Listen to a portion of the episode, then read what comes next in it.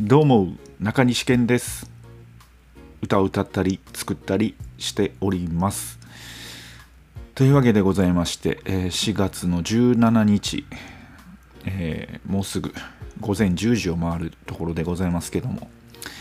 おはようございます、えーいかがお過ごしでしょうか。大阪はね雨模様ということで、えーまあ春らしい天気といや春らしいですけども。まあそんな感じでねもう4月も半ばということで、えー早いですね、えーそんな感じでね、えー進めていきたいと思いますけども。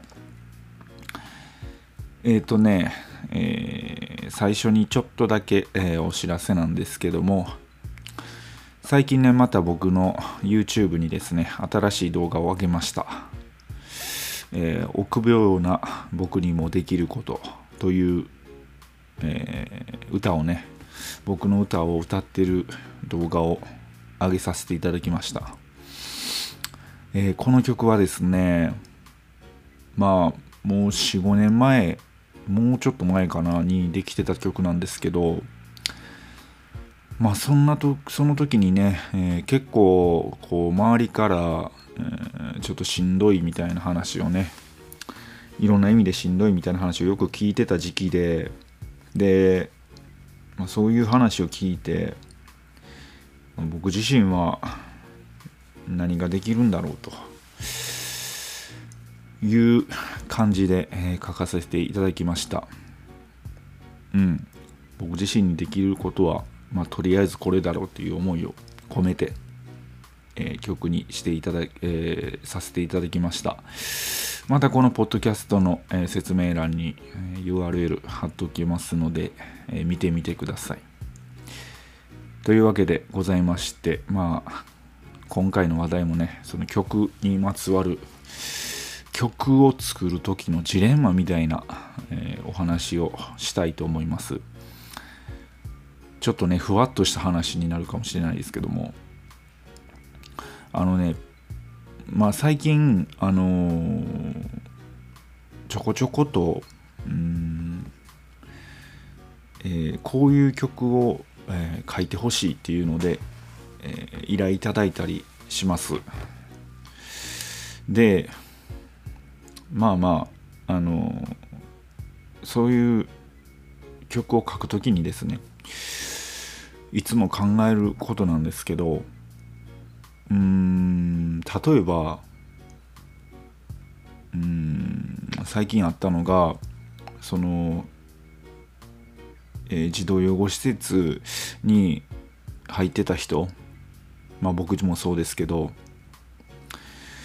こう子供の頃って親の事情とか、えーそういうのを知らないわけじゃないですか。で、まあ、子供自身はうん、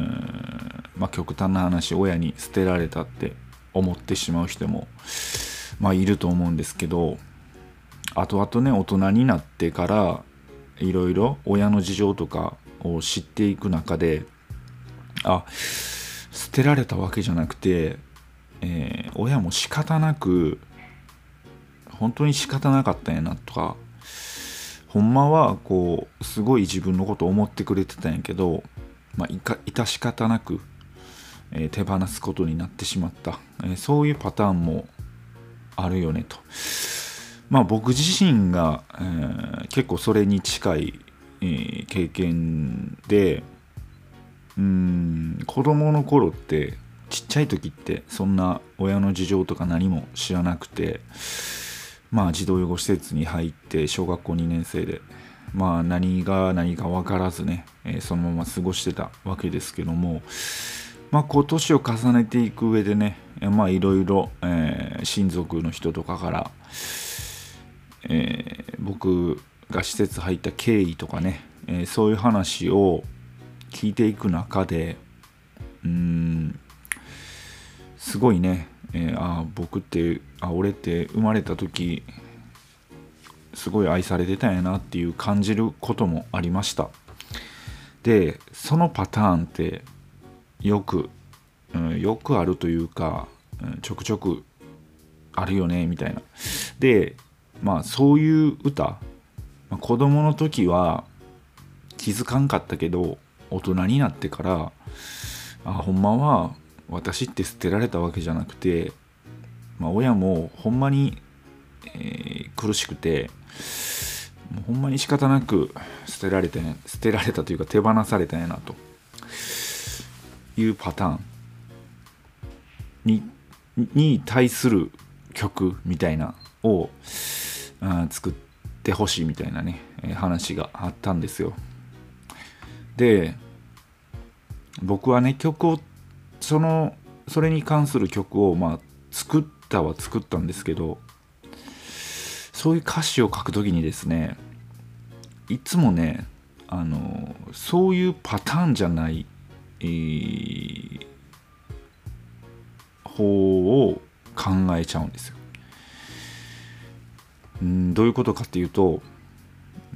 まあ僕みたいなパターンももちろんありますし本当に、えー、施設入る人って、えー、千差万別でいろんな事情を抱えた人たちがいててもちろん僕みたいなパターンの人もいらっしゃると思いますし、うん、はたまた全然違うパターンの人もいると思いますで全員が全員ね大人になってからうん親に感謝できるかって言ったら、うん、そういうわけじゃないと思いますしそういうわけじゃないっていうパターンをねよく考えちゃうんですよ。でそれによって、うん、歌詞を書く筆がねちょっと止まったりとかすることが多くてですねこれがね結構、うん、毎回曲書く時に考えることなんですよ。まあ、僕の書く僕の書く曲ってうんまあそういう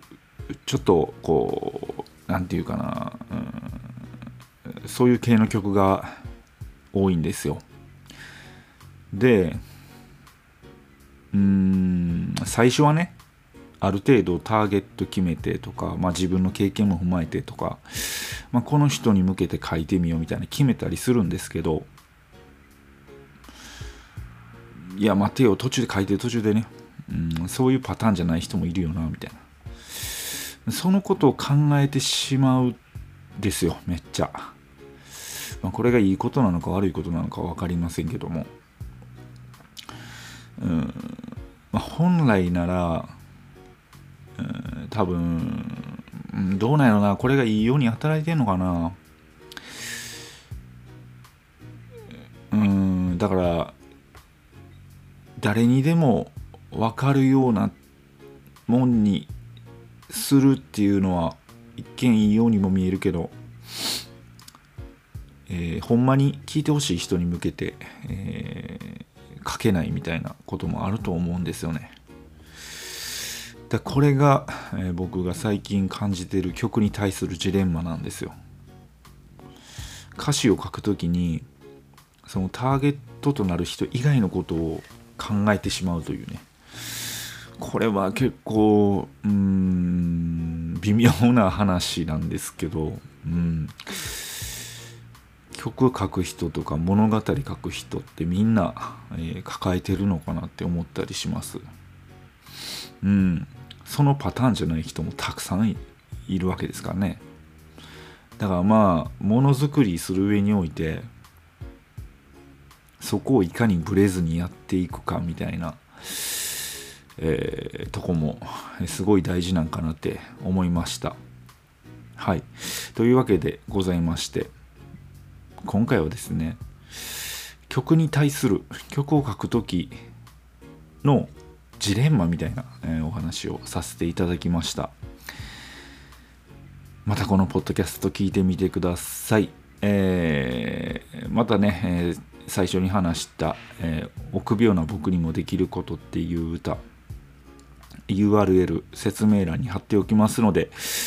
え、そこから飛んでみてくださいまたは、え、僕の YouTube チャンネルに、え載せておりますので、えそこから覗いてみてくださいというわけでここまでのお相手は中西健でした See you!